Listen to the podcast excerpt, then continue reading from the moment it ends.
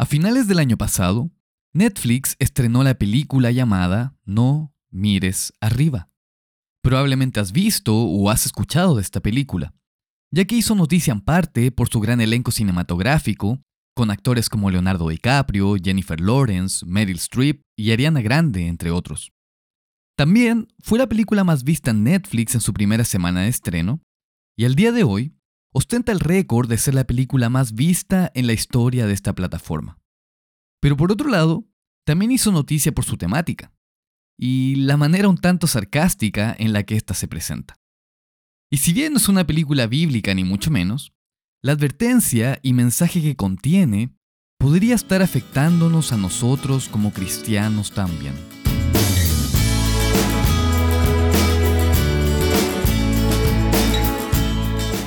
Hola a todos, mi nombre es Saúl Langarica y les doy la bienvenida a un nuevo episodio de Algo para Reflexionar, el podcast para jóvenes y jóvenes adultos de IDAM. En esta película, dos astrónomos se dan cuenta que un meteorito se está acercando peligrosamente a la Tierra. Y de acuerdo a todos sus cálculos, esta roca es lo suficientemente grande para destruir la civilización humana por completo. La NASA confirma el descubrimiento y arregla una reunión entre los astrónomos y la presidenta de los Estados Unidos para informarle acerca de la situación y pedirle que autorice a la NASA a activar el sistema de defensa antimeteoritos para destruirlo. Sin embargo, un magnate de la tecnología se da cuenta que se puede tomar ventaja de la situación, ya que el meteorito estaba compuesto de minerales valorados en miles de millones de dólares, que eran escasos en la Tierra y eran fundamentales para la creación de chips para los teléfonos. Entonces, el magnate le propone a la presidenta que en vez de destruir el meteorito lo antes posible, deberían dejar que se acercara lo suficiente para poder romperlo en pedazos más pequeños, que no causarían daño a la Tierra, pero que les permitiría extraer el mineral. Y con esto, beneficiando a toda la población, pero obviamente muchísimo más a ellos. Para los políticos, esto era una situación ganar-ganar. No tan solo se llenarían los bolsillos de dinero, sino que también se verían como los héroes del planeta, y su partido quedaría bien posicionado para las próximas elecciones que ya se acercaban. Sin embargo, los científicos sabían que esta idea era demasiado arriesgada y que debían destruir el meteorito lo antes posible. En primera instancia, los científicos deciden ir a la televisión para alertar a la población de lo que estaba a punto de ocurrir. Pero el gobierno se encargó de bajarle el perfil a la noticia y además, todos estaban tan preocupados con sus ocupaciones diarias que nadie les prestó atención. Para ese entonces, y con casi todo el tiempo perdido, el meteorito se había acercado tanto a la Tierra que era posible verlo solamente mirando hacia arriba. Entonces, los científicos decían empezar un movimiento para captar la atención de las personas y empezar a poner presión sobre el gobierno para que hiciera algo antes de que fuera demasiado tarde. El movimiento llevaba por nombre Solo miren arriba, porque era tan obvio que la humanidad estaba a punto de ser destruida, que solo mirando hacia arriba era suficiente para darse cuenta. El gobierno, por su lado, para distraer a la gente lo más posible, mientras el meteorito se acercaba lo suficiente para poder extraer los minerales, creó otro movimiento llamado No mires arriba, que tachaba el movimiento de solo miren arriba como una conspiración, una mentira, un movimiento creado para asustar a la población, pero que era una farsa. La gente lo creyó y en vez de hacer algo, simplemente se entramparon en discusiones políticas que llevaron a nada. Probablemente esto no suena familiar. No les contaré el final de la película para no spoilearles todo, pero sí les puedo decir que no termina bien para la raza humana. Esta película ha tenido mucho éxito porque pretende ser una crítica de lo que está pasando en nuestra sociedad el día de hoy, con tanto caos a nuestro alrededor, pero a la vez con tanta distracción. Todos saben que hay algo mal en este mundo. Todos saben que hay una bomba de tiempo que está corriendo detrás y si no hacemos nada para detenerla, terminará destruyéndonos. Ya sea el cambio climático, las pandemias, ya sea la hambruna, inflación descontrolada, guerras, bombas nucleares, etc. Pero incluso, cuando a veces hay momentos de claridad, siempre hay algo que termina por diluir cualquier acción. Quizás por discusiones políticas que llevan a nada, quizás porque los medios y los políticos quieren que la gente se enfoque en otras cosas, mientras ellos alimentan sus propios intereses. O quizás porque la gente solo vive inmersa en sus preocupaciones diarias. Pero siempre hay algo detrás que está constantemente diciéndole a nuestra sociedad, no mires arriba. Nosotros sabemos que este mundo está completamente engañado y distraído por esto. Pero, ¿qué de nosotros? ¿Qué hay de nosotros que sabemos cómo termina esta historia para el presente mundo malo? ¿Qué hay de nosotros que sabemos que queda poco tiempo? ¿Hemos caído en algún grado de distracción últimamente? De tal manera que no podemos mirar arriba a las cosas realmente importantes. Y no me refiero al cambio climático, ni a las luchas sociales, ni a la guerra, sino a las cosas realmente importantes. ¿Qué tanto nos hemos enfocado quizás últimamente en la política de nuestro país? Con corrupciones del gobierno, el presidente, etc.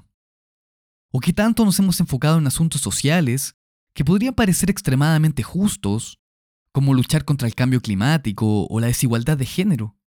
¿O extremadamente injustos, como el aborto o las nuevas ideologías de género?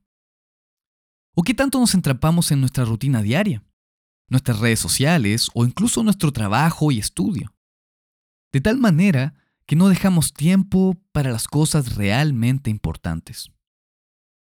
A diferencia de la película, esa voz que nos está diciendo, no, mires, arriba, no está tratando de distraernos como iglesia o como jóvenes y jóvenes adultos de la iglesia de lo que el gobierno o la gente poderosa podría estar haciendo por detrás, pero está tratando de distraernos para que invirtamos el recurso más importante que tenemos, nuestro tiempo, en cosas que no tienen solución hoy por hoy, o que no tienen mayor importancia. Esta voz ha atrapado el mundo y nos está intentando atrapar a nosotros también. Y esa voz es Satanás. Él quiere distraernos en estas cosas porque él sabe que mientras pueda mantener nuestra atención en esto, haremos menos o quizás nada para prepararnos para el inminente regreso de Cristo. Incluso cuando su regreso es tan próximo y tan claro como un meteorito que se aproxima a nosotros. Entonces, ¿cómo podemos mantenernos mirando hacia arriba en un mundo con tantas distracciones? En este podcast, quiero tocar tres puntos que podrían ayudarnos a poder mirar arriba en medio de este mundo caótico. Punto número uno. Pidamos cada mañana la guía de Dios.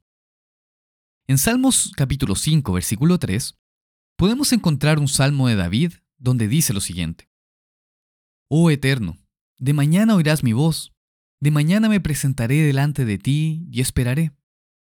Porque tú no eres un Dios que se complace en la maldad, el malo no habitará junto a ti. Los insensatos no estarán delante de tus ojos, aborreces a todos los que hacen iniquidad, destruirás a los que hablan mentira. Al hombre sanguinario y engañador abominará el Eterno. Mas yo, por la abundancia de tu misericordia, entraré en tu casa adoraré hacia tu santo templo en tu temor. Podemos ver que David está vertiendo en una oración de mañana su frustración acerca de sus enemigos, probablemente una de sus mayores preocupaciones y distracciones. Pero en lugar de intentar tomar la justicia por su mano, cosa que pudo haber hecho, él era el rey, o invertir su tiempo y esfuerzo en derrotarlos, ora a Dios para que Él se encargue de ello, y por su parte, David se centra en lo que sí tiene control y que es lo más importante, entrar en la casa de Dios. Todos tenemos muchas preocupaciones en nuestro día a día, muchas de las cuales nos pueden distraer completamente de lo que es verdaderamente importante. Sin embargo, si seguimos el ejemplo de David de orar cada mañana, Dios nos ayudará a empezar el día de manera centrada y con el objetivo en mente, de que aunque sea un poco, ese día haremos algo para estar más cerca de entrar en la casa de Dios. Entonces, pidamos cada mañana la guía de Dios. Punto número 2. Estudiemos profecía para aprender a escoger nuestras batallas. Hay cientos de miles de batallas que podemos luchar. De hecho, por cada problema que tiene nuestra sociedad, hay una batalla en la que nos podemos involucrar. Y como sabemos, nuestra sociedad tiene muchos problemas. La corrupción política, el cambio climático, los derechos de la mujer, la desigualdad económica, etc. Muchas de estas quizás son batallas justas, pero que si centramos demasiado nuestra atención en ellas, podemos perder el foco. En Mateo capítulo 26 versículo 51 podemos ver un ejemplo de esto. Aquí podemos encontrar cómo Jesús después de tomar su última Pascua fue al jardín de Getsemaní para orar. Y allí es cuando Judas vino con los soldados a arrestar a Jesús. Y después de ese famoso beso de la traición, leemos lo siguiente en el versículo 51. Pero uno de los que estaban con Jesús, que según el relato paralelo sabemos que fue Pedro, extendiendo la mano, sacó su espada, e hiriendo a un siervo del sumo sacerdote, le quitó la oreja. Entonces Jesús le dijo, Vuelve tu espada a su lugar, porque todos los que tomen espada a espada perecerán. ¿Acaso piensas que no puedo ahora orar a mi Padre, y que Él no me daría más de doce legiones de ángeles? Pero ¿cómo entonces se cumplirían las escrituras? De que es necesario que así se haga. Pedro trató de hacer algo. Él trató de defender a su maestro de los soldados con la mejor intención. Pero Cristo le dijo que no, que no lo hiciera porque no tenía ningún sentido. Estaba profetizado e iba a ocurrir, que Cristo iba a ser llevado como un cordero al matadero, como fue profetizado en Isaías 53 cientos de años antes, no importando lo que Pedro hiciera para evitarlo. Entonces, ¿por qué Pedro arriesgaría su vida o su libertad para defender algo que iba a pasar de todas maneras y estaba fuera de su control? Si Pedro hubiera entendido mejor la profecía en ese momento, quizás no se habría enfocado en salvar a Jesucristo, sino que se hubiera enfocado en la verdadera batalla que se estaba librando, la cual era contra sí mismo, y que lamentablemente perdió en esa ocasión, al negar a Cristo tres veces. Obviamente, nos gustaría cambiar las cosas en este mundo. A mí personalmente me gustaría cambiar muchas cosas. Pero muchas de las cosas que están pasando están profetizadas en la Biblia miles de años atrás y van a pasar, lo quiera o no. ¿Eso significa que simplemente tenemos que ignorar o hacer caso omiso de lo que sucede a nuestro alrededor? Obviamente que no. Hay muchas noticias y acontecimientos que debemos seguir de cerca, porque debemos reconocer las señales de los tiempos. Pero de ahí en más en buscar culpables en tal o tal situación, o entramparnos en discusiones políticas o luchas que no nos corresponden como cristianos y que no tienen sentido ni solución en este tiempo, puede llevarnos a perder el foco. Pero si conocemos y estudiamos la profecía, podemos enfocarnos en las batallas que sí nos corresponden y que son más importantes, como nuestra salvación espiritual. Tal cual como dice Proverbios 29:18, sin profecía, el pueblo se desenfrena. Entonces, estudiemos profecía para aprender a escoger nuestras batallas. Punto número 3. Aprovechemos bien el tiempo. Esto probablemente es una de las cosas más difíciles en una sociedad que Satanás ha estructurado para llenarnos de distracciones. Las redes sociales, el Internet, las plataformas de streaming o incluso nuestro trabajo y nuestros estudios, que en exceso también podrían distraernos. Todo está diseñado para quitarnos la mayor cantidad de tiempo posible. ¿Cómo entonces podemos evitar caer en estas distracciones? En Efesios 5, versículo 14, el apóstol Pablo da una clave importante para evitarlo. Aquí dice, Despiértate tú que duermes y levántate de los muertos, y te alumbrará Cristo.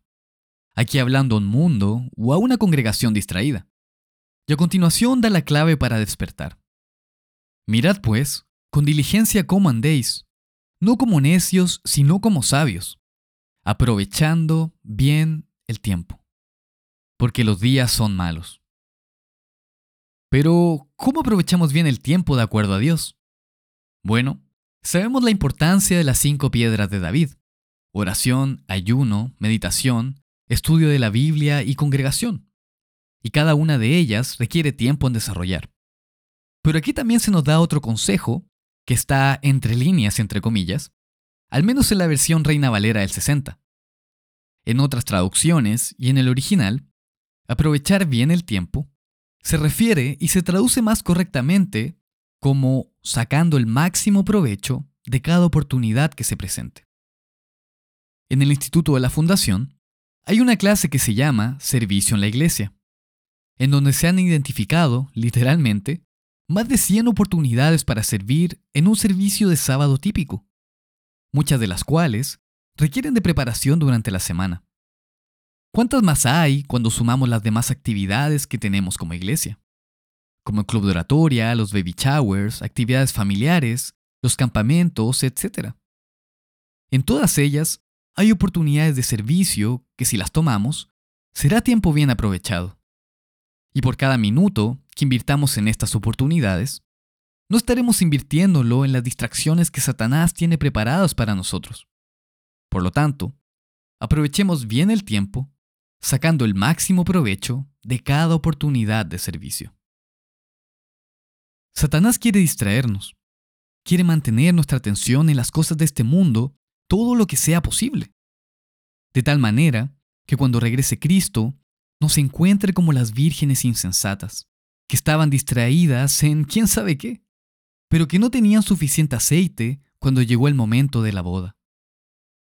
Entonces, en este tiempo de confusión, estrés, frustración y muchas, pero muchas distracciones, debemos tener cuidado y estar al tanto de que hay una voz que ya no se dirige al mundo.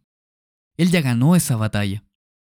Esa voz ahora se dirige a nosotros y está constantemente diciéndonos, no mires arriba. Y esto es algo para reflexionar.